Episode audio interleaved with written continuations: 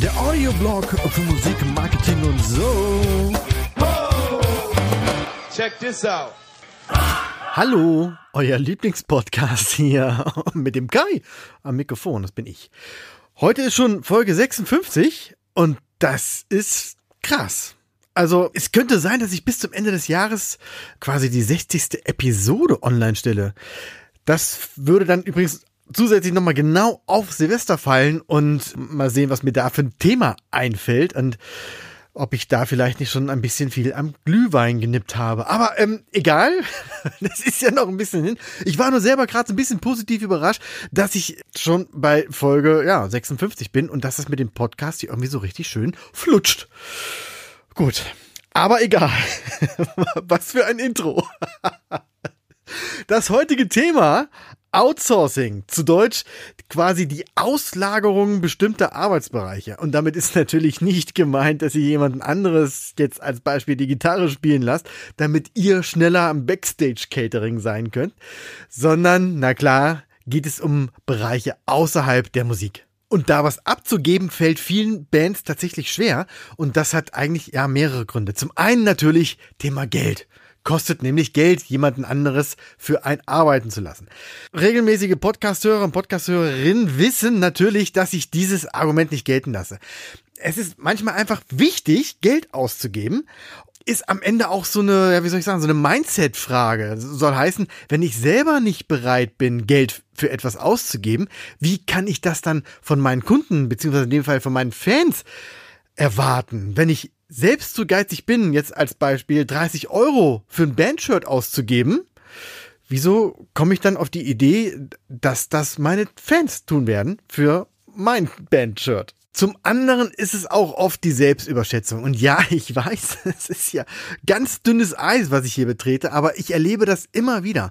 Man verbringt 100 Stunden damit, einen bestimmten Lauf zu üben, auf der Gitarre, auf dem Bass, am, am Drumset, glaubt aber, zum Beispiel, dass man designen kann, nur weil man irgendwann mal Word installiert hat.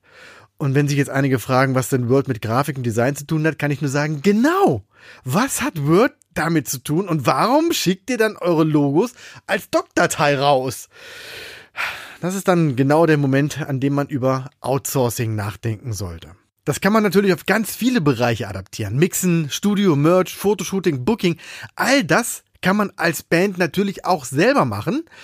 Sollte man aber nicht unbedingt immer, denn Auslagerung verschafft einem die Freiheit, das zu tun, was man wirklich gut kann. Und es sorgt dafür, die eigene Energie auf das zu lenken, was einem Spaß macht.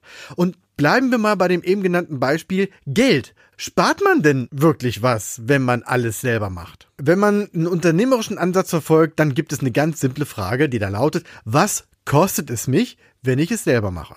Rein rechnerisch ist das ganz einfach. Wie viel koste ich pro Stunde und wie viele Stunden brauche ich? Punkt. Das klassische Modell von Zeit gegen Geld tauschen.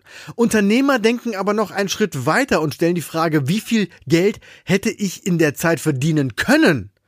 Das nennt man dann Opportunitätskosten kann man jetzt nicht so eins zu eins auf Bands adaptieren, weil man ja eben nicht in Stundensätzen rechnet oder auch nur ganz selten eine echte Kalkulation der Selbstkosten vorhanden ist. Aber als Musiker kann man sich zumindest die Frage stellen, was hätte ich in der Zeit alles schaffen können, was die Band weiterbringt und mir vielleicht sogar noch Spaß macht oder zumindest, ja, meiner Kompetenz entspricht.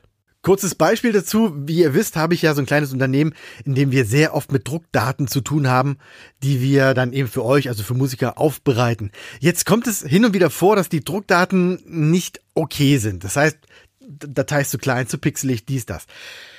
Da kommt dann wirklich mal dieses eben erwähnte Word-Dokument in einem, keine Ahnung, 5 mal 5 Zentimeter großen Band-Logo sind 72 dpi. Dann gibt es von uns ein Feedback, dass die Daten nicht passen und dann gibt es noch eine Information über die Spezifikation und so weiter und so fort. Dann passiert es ganz häufig, dass dann eine neue Datei geschickt wird, die oftmals nicht wesentlich besser ist. Und spätestens dann schlagen wir vor, dass wir die Daten aufbereiten können für, ich sage jetzt mal, 25 Euro als Beispiel. Also für 25 Euro bereiten wir die Daten auf, positionieren sie gegebenenfalls im Layout, sorgen dafür, dass alles druckbar ist und zum Abschluss schicken wir die überarbeitete Datei auch noch zurück, damit die Band damit auch Banner, Shirts oder irgendwas anderes drucken kann. Und jetzt muss man einfach mal gegenrechnen, wie viel Zeit man selber daran sitzt und was man in der Zeit stattdessen hätte machen können. Ich höre da sehr häufig den Satz, dass man ja eigentlich keine Ahnung hat von Grafik und äh, naja, aber irgendwer muss es ja machen und so weiter und so fort. Klare Antwort von mir, dann lass die Finger davon und lass es wen machen, der sich damit auskennt. Wenn du zum Beispiel im Booking besser bist, dann gib den Grafikquatsch ab und ruf in der Zeit fünf Clubs an, um dir Gigs zu besorgen, die ja, im besten Fall Gagen von, ich sage jetzt mal eine Zahl, von, von 1000 Euro bringen. Aber nein, da wird dann selber drei Stunden an der Grafik rumgewerkelt. Wir schauen dann nochmal zehnmal drauf und sagen, falsch, nein, immer noch nicht, nächster. Und am Ende hat sich der Kunde dann einen Tag lang mit Kram rumgeärgert, den er nach eigenen Aussagen tatsächlich nicht beherrscht, nur um 25 Euro zu sparen. Die Opportunitätskosten sind dann eben die, die genannten 1000 Euro Gage, die er an dem Tag nicht bucken konnte. Das heißt, unterm Strich hat ihm das Logo jetzt in unserem Beispiel 975 Euro gekostet. Und das ist der Punkt, wo man sich mal eine Frage stellen sollte. Und zwar, geht's noch? Ist natürlich ein bisschen provokant von mir erzählt, aber von der Sache her werdet ihr schon wissen, was ich meine und wie ich es meine. Und das kann man dann natürlich auf alle Bereiche ausweiten. Ihr kennt das ja. Bandfotos, ah, machen wir schnell selber. Website, ah, Booking, pff, die zehn Clubs kann ich auch selber anrufen. Zum Aufnehmen im Studio, was? Mixen kann ich selber. Ich habe da mal so ein YouTube-Video gesehen. Das äh, ist alles zu teuer. Also nein, also jetzt wirklich mal ganz im Ernst, ohne Provokation und Schubserei wenn ihr auch nur ein Fünkchen Ernsthaftigkeit in eurer Musik verspürt und auch nur den kleinsten Wunsch hegt, damit irgendwie erfolgreich zu werden, vielleicht sogar mal davon zu leben, dann konzentriert euch auf das, was ihr könnt und lasst den Rest Menschen machen, die sich ebenfalls auf das konzentrieren, was sie am besten können. Man schafft nicht alles alleine. Punkt. Und von daher wechselt da mal so ein bisschen euren Mindset und überlegt, Dinge abzugeben, damit ihr wieder die Freiheit habt, das zu tun, was ihr wollt, was ihr könnt, um die Band nach vorn zu bringen. Deshalb ist auch die Frage niemals nur die nach dem Preis, sondern auch, welchen Mehrwert habe ich davon? Ne, wir bleiben beim Beispiel, wenn ich 25 Euro für Grafik ausgebe, die mir dafür die Freiheit verschafft, um etwas anderes zu tun, was die Band weiterbringt, dann ist der eigentliche Preis irrelevant, da der, ich sag mal, der erkaufte Wert um ein Vielfaches höher ist. Aus meiner Sicht gibt es kein zu teuer. Es gibt immer nur ein, das ist es mir nicht wert. Und das wiederum ist ein ganz anderes Mindset, eine ganz andere Herangehensweise. Dieser Satz sagt nämlich nichts über den Preis aus, sondern über euch.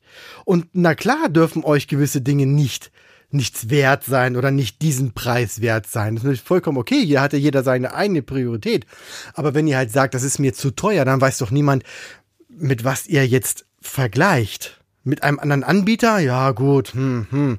Mit eurem, im Vergleich zu eurem Kontostand? Das heißt, ihr hättet es gerne, aber ihr habt zu wenig Geld. Wo ist denn da der Ansatz? Das ist ganz schwierig. Deshalb nochmal, um halbwegs professionell aufzutreten, braucht man Profis um sich herum, die einen an den Stellen helfen, an denen es bei einem selber irgendwie hapert. Man muss ja nicht alles können. Man muss halt nur wissen, wen man fragt. Und na klar, wenn man selber Grafiker, Grafikerin ist oder man hat äh, so, so einen Menschen in der, in der Band, ist es natürlich auch klar, dass dann der, der gestalterische Part direkt übernommen wird. Oder wenn ihr einen Fotografen in der Band habt, dann wird der natürlich auch die Fotos machen. Aber dann weiß der auch, wie das funktioniert und fummelt dann nicht irgendwie drei Stunden am Objektiv rum, weil er die Kappe nicht abkriegt oder so. So eine Auslagerung und auch die Zusammenarbeit mit Profis bringt euch auch meiner Meinung nach automatisch in die Profiliga. Und es verschafft euch, wie schon gesagt, die Freiheit, das zu tun, was ihr am besten könnt. Von daher, Hausaufgabe für heute, besprecht mal innerhalb der Band, was ihr selber machen könnt, also richtig könnt, wo ihr Profis drin seid, was ihr vielleicht euch selber beibringen möchtet, das ist ja auch vollkommen legitim. Und plant dann einfach mal, welche Bereiche über sind und wie ihr die dann nach und nach nach draußen abgebt. Nur so schafft ihr den nächsten Schritt ins nächste Level. Wenn ihr diesen Podcast hier hört, dann seid ihr übrigens schon auf dem richtigen Weg. Das bedeutet nämlich, dass ihr genau an der Stelle angekommen seid, an der ihr Hilfe von außen akzeptiert, ja, und euch zumindest zum Thema Marketing mal anhört, was der Onkel hier alles zu sagen hat. Wenn ihr da in die Tiefe gehen wollt, dann entweder einfach den Podcast weiterhören. Also, äh, ich würde vorschlagen, dass ihr das natürlich auf jeden Fall macht. oder mir einfach eine E-Mail schreibt an podcast.sylp.de mit euren konkreten Problemen, Fragen, Zielen und Wünschen. Und ja, vielleicht entwickelt sich ja auch eine schöne Zusammenarbeit. Das wäre ja auch was. Ich würde mich da auf jeden Fall freuen. Ja, und da sind wir schon beim Ende angekommen. Denkt an die Hausaufgaben, die werden beim nächsten Mal abgefragt. und ähm, wie gesagt, wenn ihr selber Fragen habt oder was wissen wollt, schreibt mir eine E-Mail oder eine äh, Direct Message auf Facebook oder Instagram oder kommt doch einfach in die Facebook-Gruppe. Da kann man auch auf kurzem Dienstweg auch mit anderen Bands über solche Themen sprechen, die euch gerade ein bisschen plagen oder beschäftigen oder oder oder oder oder. Es gibt so viele schöne Möglichkeiten.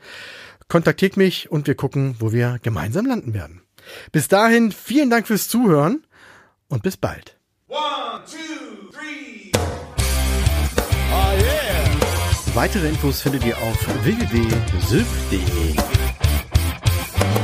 Check this out.